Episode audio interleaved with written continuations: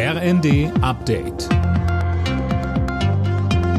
Stündlich neu. Auf den Punkt informiert. Ich bin Silas Quiring. Guten Morgen. Auch nach der großen Militärparade in Moskau lässt Kreml-Chef Putin die Waffen in der Ukraine weitersprechen. In Odessa soll die russische Luftwaffe nach ukrainischen Angaben auch sogenannte Hyperschallraketen eingesetzt haben.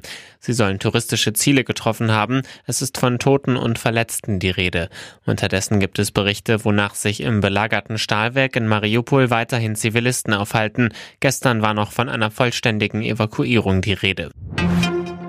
Die Zahl der politisch motivierten Straftaten hat im vergangenen Jahr zugenommen. Das zeigt ein Bericht, den Innenministerin Faeser und BKA-Präsident Münch heute vorstellen. Sönke Röhling, eine große Rolle spielen dabei offenbar die sozialen Netzwerke. Das Bundeskriminalamt sieht da deutliche Radikalisierungstendenzen, insbesondere im Zusammenhang mit der Corona-Pandemie.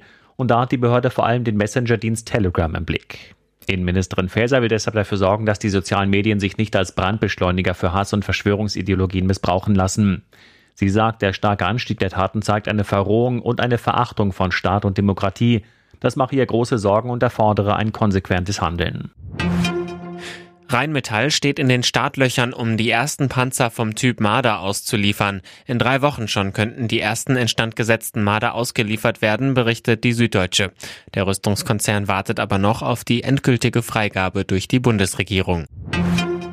Ein Marilyn Monroe-Porträt von Andy Warhol hat bei einer Versteigerung in New York einen Rekordpreis erzielt. Es wurde für umgerechnet 185 Millionen Dollar verkauft.